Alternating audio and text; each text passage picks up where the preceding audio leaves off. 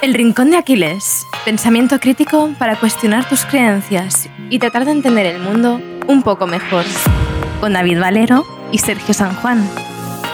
Puedes conocerles mejor en elrincondeaquiles.com.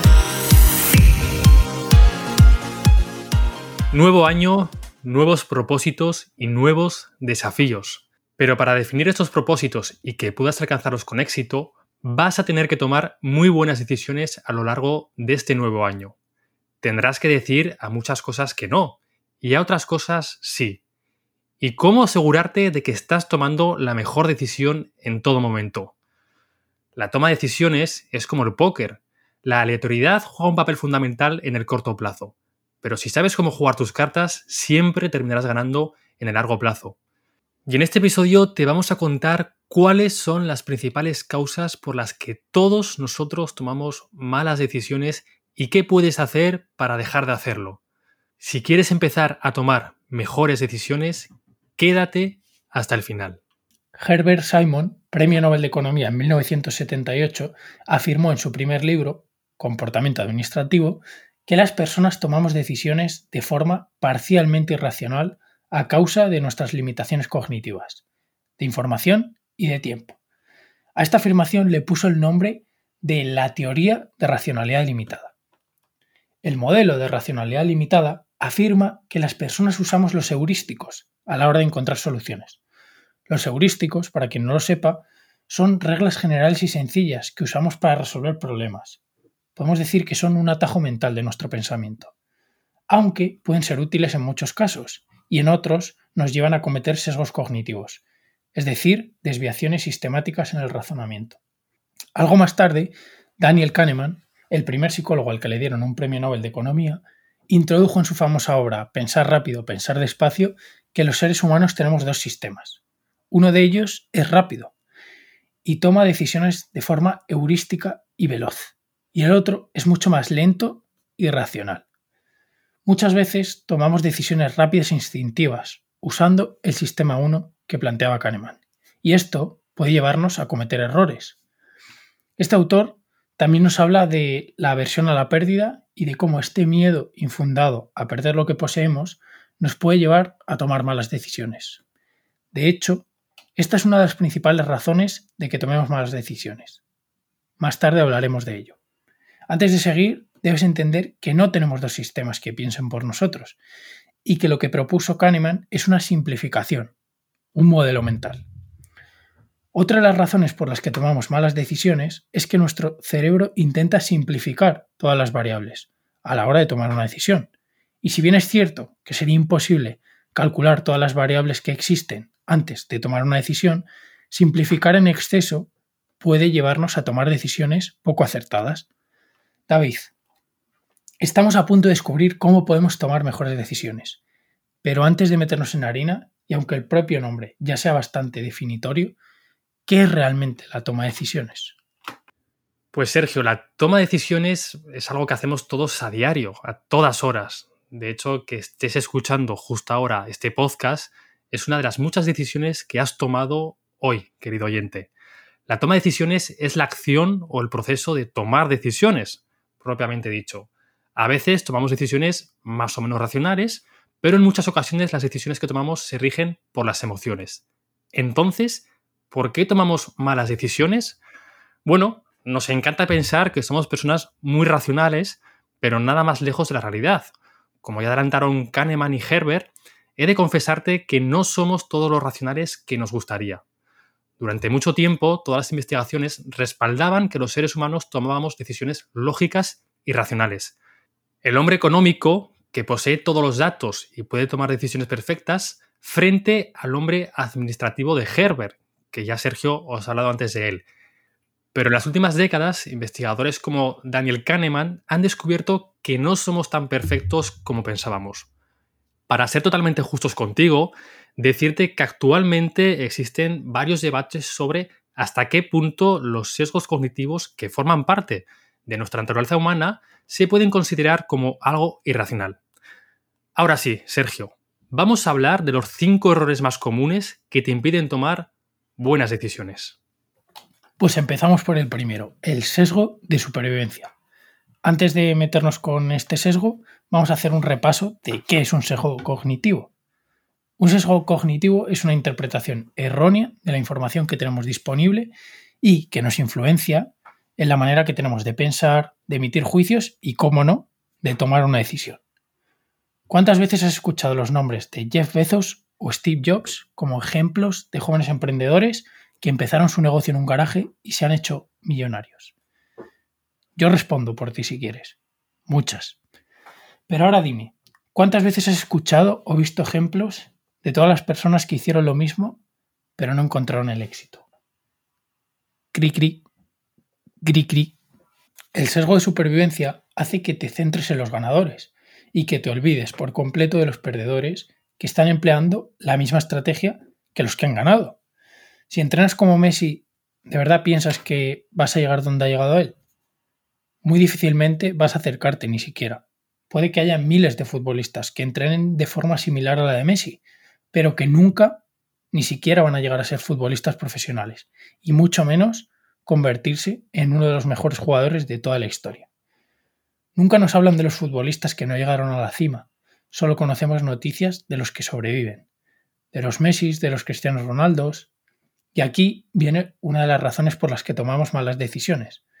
Sobrevaloramos las estrategias, tácticas y consejos de un superviviente, mientras que ignoramos el hecho de que las mismas estrategias, tácticas y consejos no funcionen para la mayoría de personas que lo han intentado.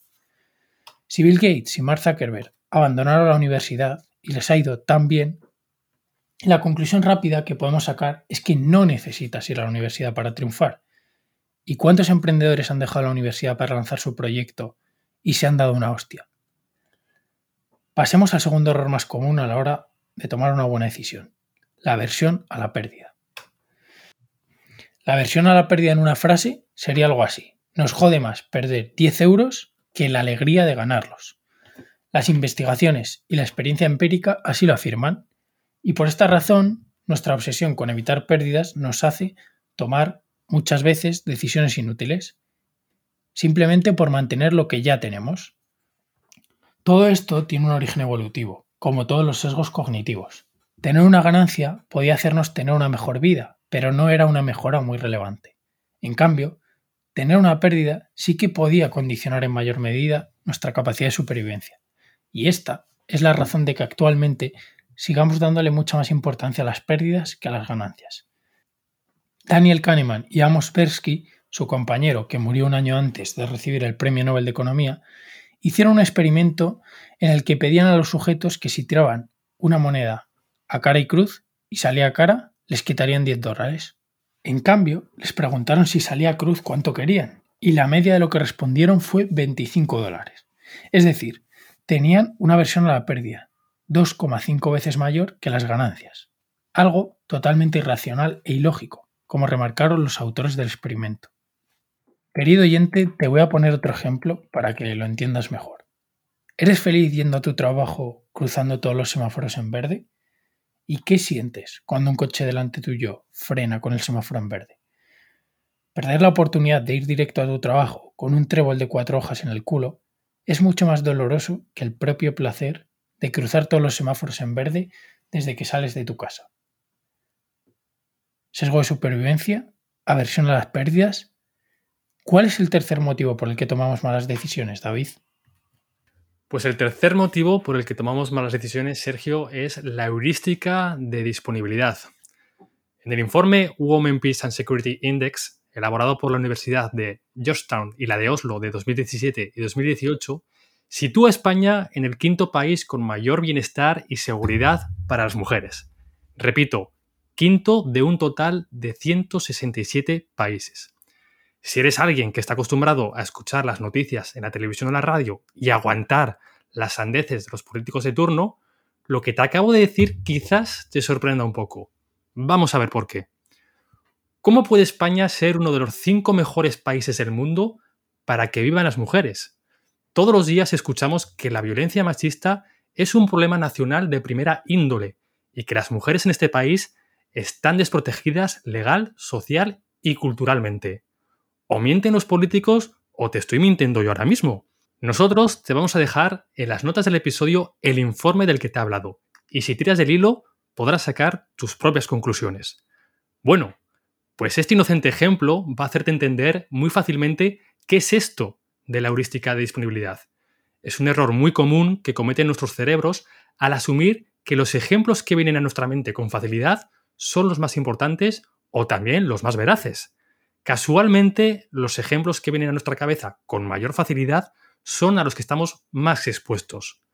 Para seguir con un ejemplo similar al de las mujeres, una investigación realizada por Steven Pinker en la Universidad de Harvard ha demostrado que actualmente estamos viviendo en el momento menos violento de la historia. Hay más personas viviendo en paz ahora que nunca. Las tasas de homicidio, violación, agresión sexual y abuso infantil están disminuyendo. Puede que te suene porque ya hablamos precisamente de esto en el episodio 39, estamos en el mejor momento de la historia.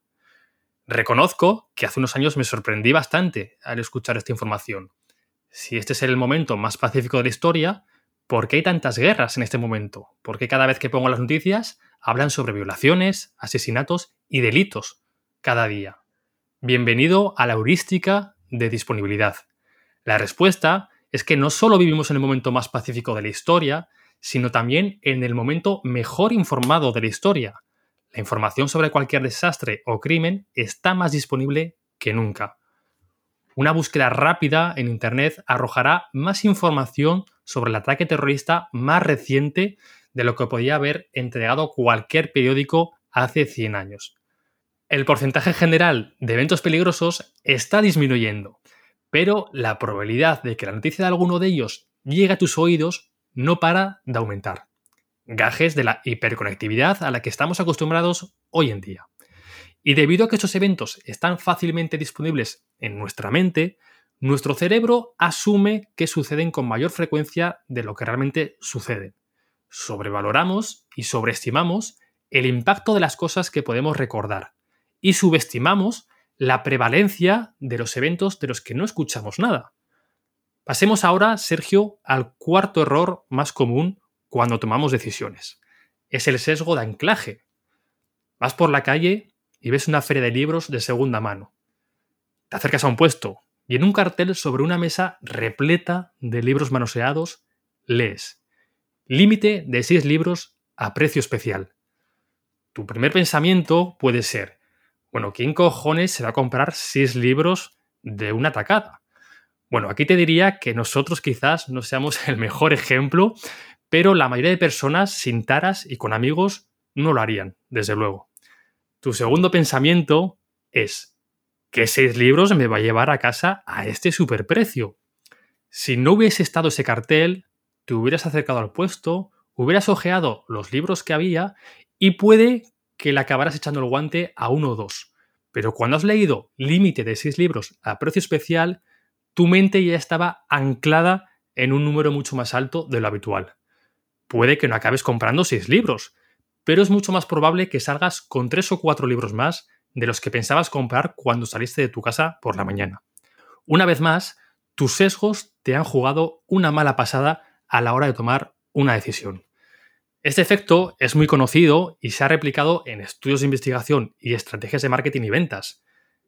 Si al vender tu producto dices límite de 10 unidades por persona, las personas compran el doble de productos en comparación que si pones sin límite. También se utiliza con la fijación de precios. Si entras a una tienda y ves una camiseta que te gusta pero cuesta 200 euros, te puede parecer demasiado cara para tu presupuesto. Pero si entras a una tienda y ves una camisa a 1000 euros por primera vez, de repente esa camisa a 200 euros te parece algo mucho más razonable. El sesgo de anclaje juega precisamente con esto. La primera información que llega a nuestro cerebro es la que usamos como referencia para futuras decisiones. Sergio, pasemos al último error y al que con más frecuencia caemos todos. Y aquí no se libra ni el apuntador. Pero conocerlo bien hará que seas mucho más consciente de cuándo estás siendo presa de él aunque ya te aviso de que no siempre podrás prevenirlo. Estamos hablando del sesgo de confirmación. Pues bueno, David, el quinto y último, el sesgo de confirmación, el padre de todos los sesgos. El sesgo de confirmación hace referencia a nuestra tendencia a buscar y favorecer toda la información que confirme nuestras creencias y nuestras mierdas. Y no solo eso, también se ocupa de degradar y de evaluar toda la información que haya en contra de nuestras creencias. Cuando una persona que cree firmemente que el cambio climático es un problema serio, solo va a buscar y a leer historias que confirmen sus creencias preconcebidas. ¿Piensas que va a escribir en su buscador de Internet favorito porque el cambio climático es una mentira gubernamental? Su cerebro no quiere leer argumentos en contra, estén o no en lo cierto. En cambio, otra persona que no crea que el cambio climático sea un problema real, solo buscará información que desmonte la veracidad del cambio climático y que lo tache de mito.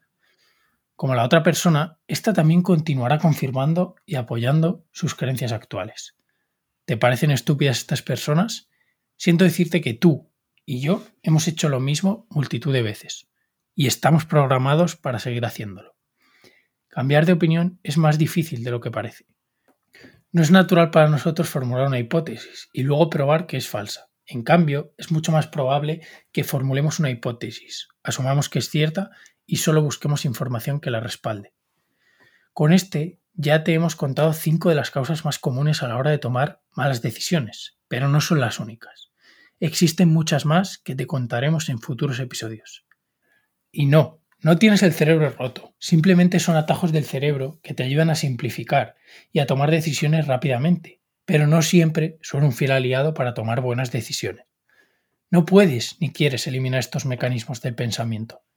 Ser consciente de estos defectos de fábrica te ayudará a detectar estos errores la próxima vez que vayas a caer en ellos. Esperemos que te haya gustado este episodio y que te sirva para tomar mejores decisiones este año. Y hasta aquí los cinco errores por los que solemos tomar malas decisiones. La semana que viene vamos a tener un podcast o una entrevista con Corti de Product Hackers, pero dentro de dos semanas seguiremos con este tema de tomar buenas decisiones y de cómo empezar este año para tomar buenas decisiones. Hablaremos, David, de los valores, el papel que tienen en la toma de decisiones y hablaremos de algunos consejos y algunos trucos para tomar buenas decisiones. Esperemos que te haya gustado este episodio y te sirva para tomar mejores decisiones este año. Más vale pararse a reflexionar antes de actuar que arrepentirse después. Si crees que puede ayudar a alguien este episodio, compártelo con tu amigo, con tu madre o con tu jefe para que también sean capaces de tomar mejores decisiones. Te mando un fuerte abrazo. Y dale like. Adiós. Si te ha gustado este episodio, compártelo Puede que a alguien le sirva. Y si quieres estar al tanto de todo lo nuevo, no te olvides de seguirnos en redes sociales y en nuestra web, elrincondeaquiles.com.